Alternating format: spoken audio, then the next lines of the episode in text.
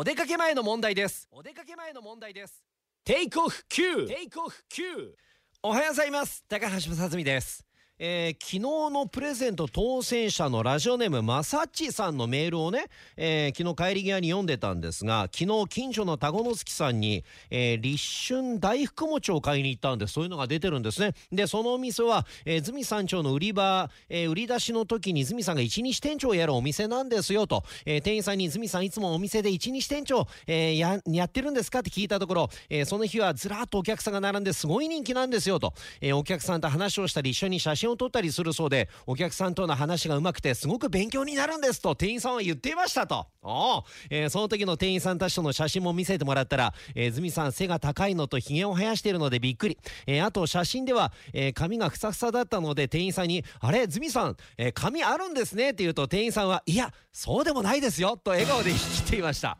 あいつらあいつらちゃんと学んでる